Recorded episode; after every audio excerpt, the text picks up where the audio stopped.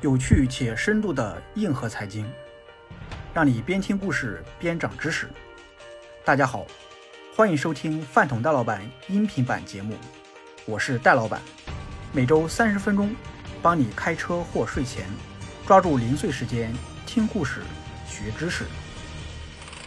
欢迎收听有趣且深度的硬核财经，在下一轮。本期为你带来择偶经济学，作者戴老板。张雨绮在演艺圈内以彪悍著称，掌掴汪小菲，脚踹王全安，刀劈袁巴元，似乎没人打得过他。但大家疑惑的是，为什么他选男人的眼光跟矫健的身手相比差这么多？二零一一年四月，张雨绮跟导演王全安领证结婚，婚后甜蜜无比。谁能料到王导演出门不喜欢开私家车，反而热衷打的？二零一四年九月，因为嫖娼被抓。张雨绮可没有嫁给脸盲的那谁这么能忍，两人在第二年离婚。二零一六年十月，张雨绮跟绍兴商人袁巴元闪电结婚。这一次粉丝们多长了心眼儿，帮他扒出袁巴元的各种黑料：履历参假、难言诚信、欺骗前任，实属渣男，拖欠工资、官司不断等等。结婚两年后，两人发生争执，张雨绮再次离婚。电影《美人鱼》里。张雨绮霸气地说：“我有钱有身材，追我的人从这里排到法国。其实别说排到法国，就是追你的人绕地球三圈。如果没有正确的择偶姿势，也只是按概率挑渣男而已，既浪费了情感，又耽误了青春。对付前几任，手脚刀都用上了，要是下一任还是个渣男，难道要上枪吗？”本篇文章就跟大家来探讨探讨择偶经济学的原理和应用。文章分成四个部分：第一部分，结婚时机学，最佳停止理论；第二部分，配偶互补学，帕累托的最优；第三部分，潜力判断学，行业周期理论；第四部分，婚前调查学。请问咱妈贵姓？下面进入正文部分。首先，我们来讲第一部分。结婚时机学最佳停止理论。一六一一年，伟大的天文物理学家约翰尼斯·开普勒的妻子去世了。两年后，科学家准备续弦，重新组建家庭。天文物理学家择偶过程自然是非常硬核。由于开普勒的上一段婚姻并不幸福，所以这一次他拿出研究天文学的精神，列出多项参数，对交往的女士详细考察，力求找到完美对象。其严谨程度不亚于在太空寻找一颗小行星。开普勒像面试一样挨个交往相亲对象，在见到第五名女性时，他眼前一亮，被对方的勤俭持家、善良忠诚所打动。本想就此收手，但毕竟男人都是大猪蹄子，下一个是不是更棒的想法，驱使他继续去情场烈焰。最后，开普勒一共交往了十一名女士。但他并没有找到更好的，反而一直对第五名女士牵肠挂肚。在某天去演讲的途中，他突然下定决心，掉头前往第五名女士的家里，厚着脸皮向这位被他拒绝过的女士求婚。幸运的是，对方答应了。就这样，开普勒跟这名叫做苏珊·罗伊特林格的女子结婚了，两人生育了六个子女，生活幸福，携手到老。但并不是每个人都能像开普勒这样幸运。他的故事给我们留下了这样一个迷思：一个人在交往了多少对象后，才应该放弃下一个更好的想法，确定自己的理想伴侣呢？换句话说，就是我什么时候该收手？这个问题表面上是个感情问题，本质上却是个数学问题。它的系统性解决要等到三百四十年之后的一九六零年代。一九六零年二月，《科学美国人》刊登了一组数学难题，其中有一个跟开普勒相亲问题有相同本质的经典秘书问题。我们假设有 N 名候选人来申请秘书的岗位，你作为面试官要挨个面试他们，并当场决定要不要，要面试结束，不要换下一个，不能回过头去录用被拒绝过的人。那么，什么样的策略才使最佳人选？被选中的概率最大呢？这个问题最好的解决方案叫最优停止理论。推导过程在此不赘述，简单来说，就是考察前百分之三十七的申请人时，不要接受任何人的申请，然后只要任何一名申请人比前面所有人都优秀，就要毫不犹豫地选择他。这个结论如果用在爱情上，就是要想找到最理想的对象，你应该果断拒绝掉前百分之三十七的追求者，不管他们有多好。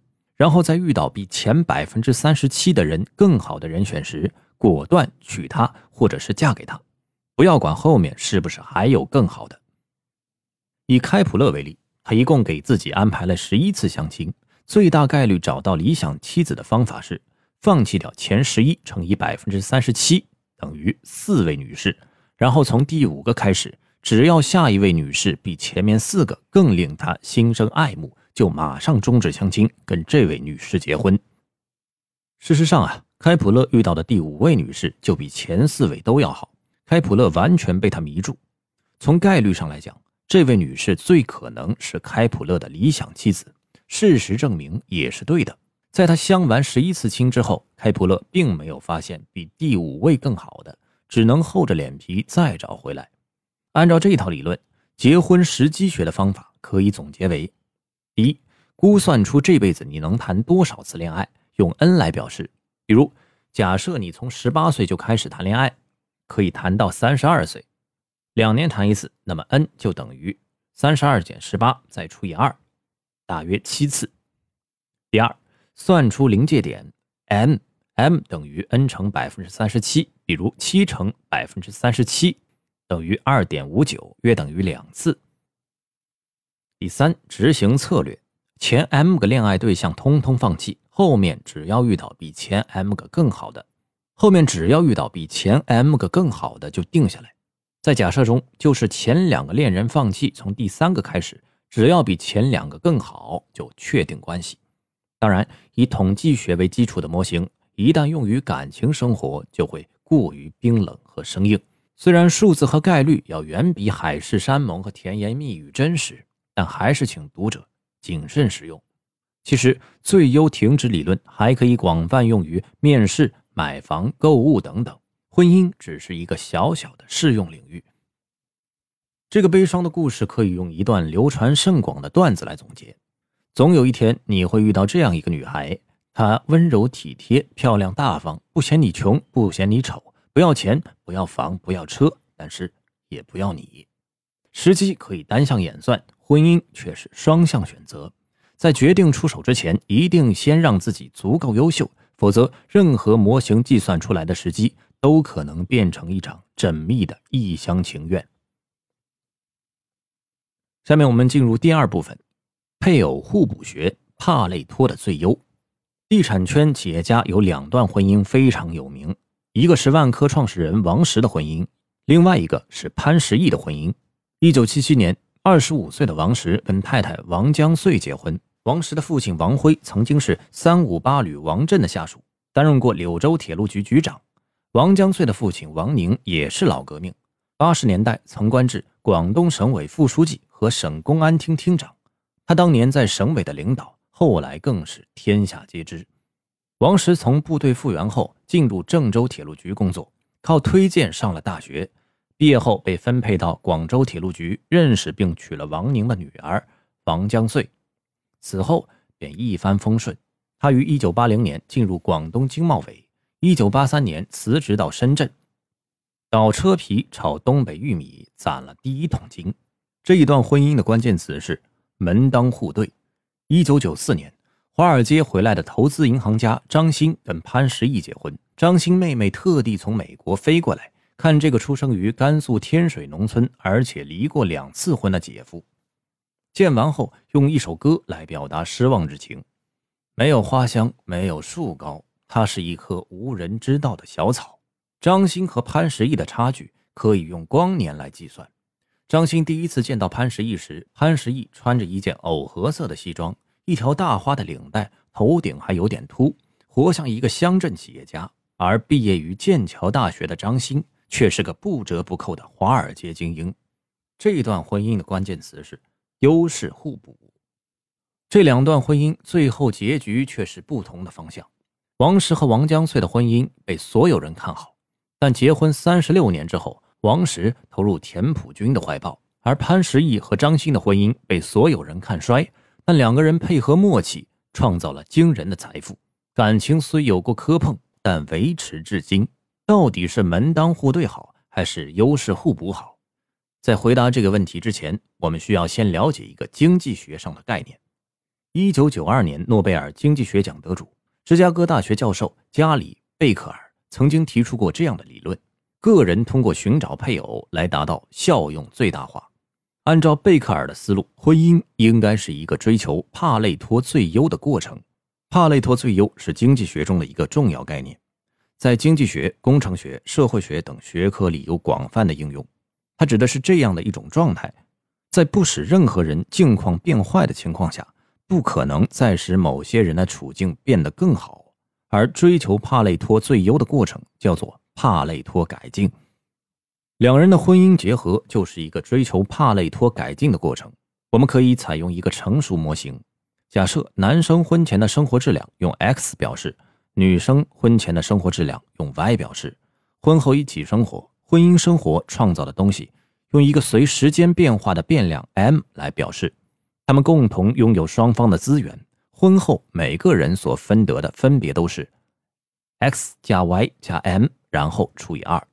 门当户对的情况下，x 约等于 y，那么只要 m 大于零，两者都能达到帕累托改进。换句话说，只要夫妻能够在婚姻生活中创造一些正向产品，都会让彼此感到比婚前幸福。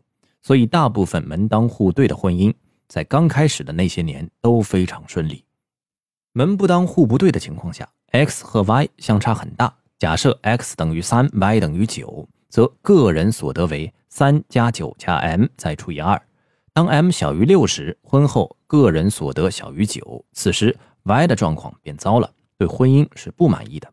当 m 等于六时，婚后个人所得等于九，因此想要婚姻幸福，m 必须大于六。因此，类似张欣和潘石屹这样的差异悬殊的婚姻，需要在婚后的共同生活中创造出相当多的正能量。也就是说，即 M 一定要相当大，才能维持幸福感。所幸的是，张欣和潘石屹互补性非常强。对这一点，张欣婚前就想得很清楚。他能教会我很多东西。我一直生活在国外，对国内很多东西都不懂。而他是一个土生土长的中国企业家。我希望未来能在中国发展，那么他就是我现成的又具有实际经验的老师。我觉得这个婚可以结。退一万步说，即使失败了，我也会从这个婚姻中受益。这哪里是婚姻的态度嘛？这简直就是创业找合伙人的态度。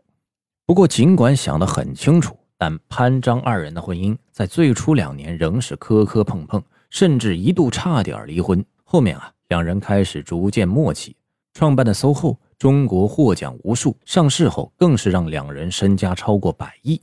正是不断增长的 M 的值。让两人的婚姻稳固无比。当然，既有钱又有名的潘总身边不乏往上扑的小姑娘，但婚姻之所以仍然牢固，得益于张欣的技巧，大幅提高出轨成本。方法详见《出轨经济学》。不信的话，可以揣度下为何地产商潘老板最近却转型摄影家潘老师了。回到王石的婚姻中，尽管王石婚后的成功都跟王江穗密不可分。无论是对家庭的付出，还是对事业的助力，但在门当户对的婚姻里，人人往往追求一致性，比如家庭、财富、习俗等，却忽略了互补性。中国多数男人在成功之后都会狼心狗肺，认为自己的成就跟妻子的付出关系不大，将婚姻共同创造的价值局限到孩子等少数事物范围内，即认为 M 值很小。然后，在妻子为丈夫烧了几十年的饭之后，丈夫却转身给年轻姑娘做红烧肉吃。总结来说，优势互补，最初几年会磕磕绊绊，但越往后，帕累托改进的空间越大，婚姻之路会愈发顺畅。门当户对的婚姻前几年会一帆风顺，但由于过于追求一致性，缺乏互补性，越往后，帕累托改进的空间越小，出现问题的可能性反而越大。假如你的事业突飞猛进，那么尽量找一个优势互补的对象，刚开始的磕绊会被迅速增长的成就所冲销。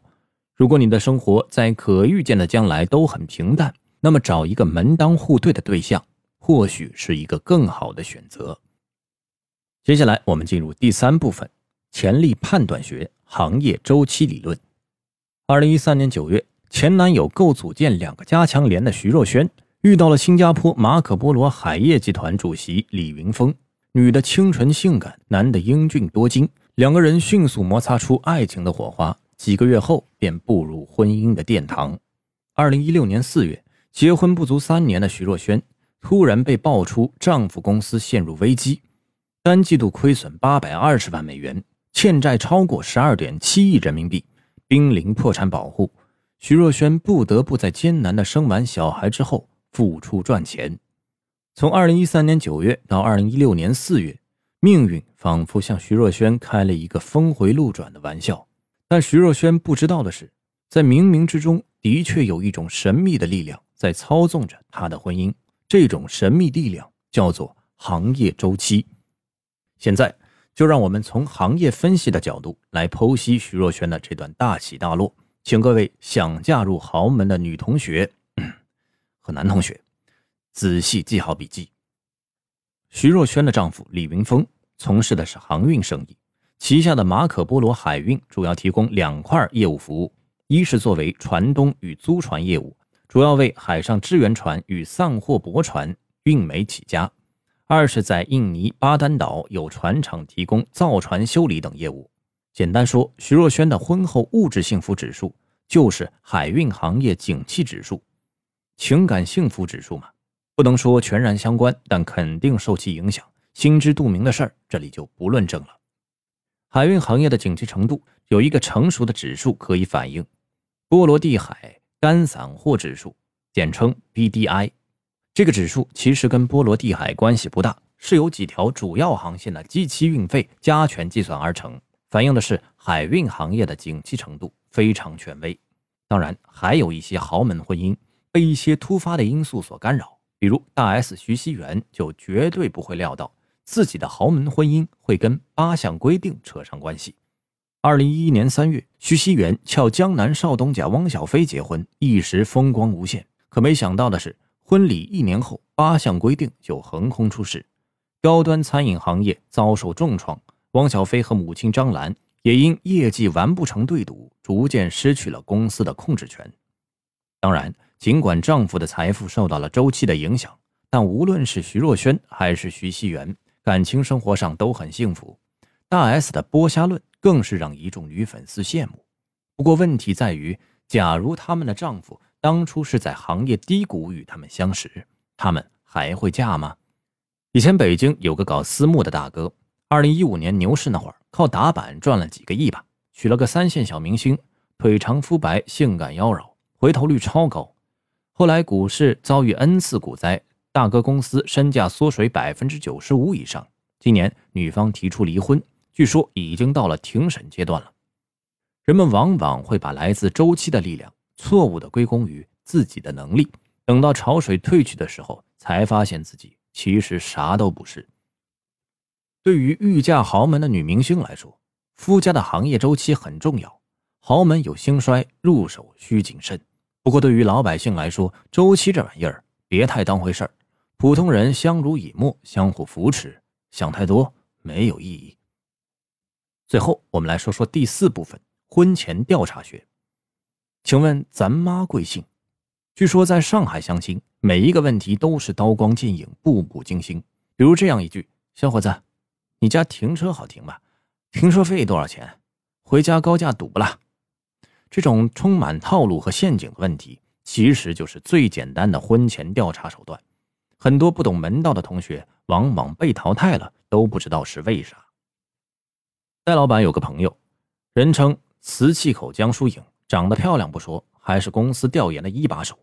有一次，一个朋友帮他介绍了一个河北富二代，说是刚从英国留学回来，家里做轮胎生意，跟外企合资，年利润大几千万，就这么多信息。磁器口江疏影花了两天时间，凭借这点信息，先去轮胎行业协会筛合格企业，再用纳税信息缩小了范围，最后用天眼查拉股权关系，成功的把范围缩小到两家企业，两家企业的实际控制人都是女性，是五十岁左右。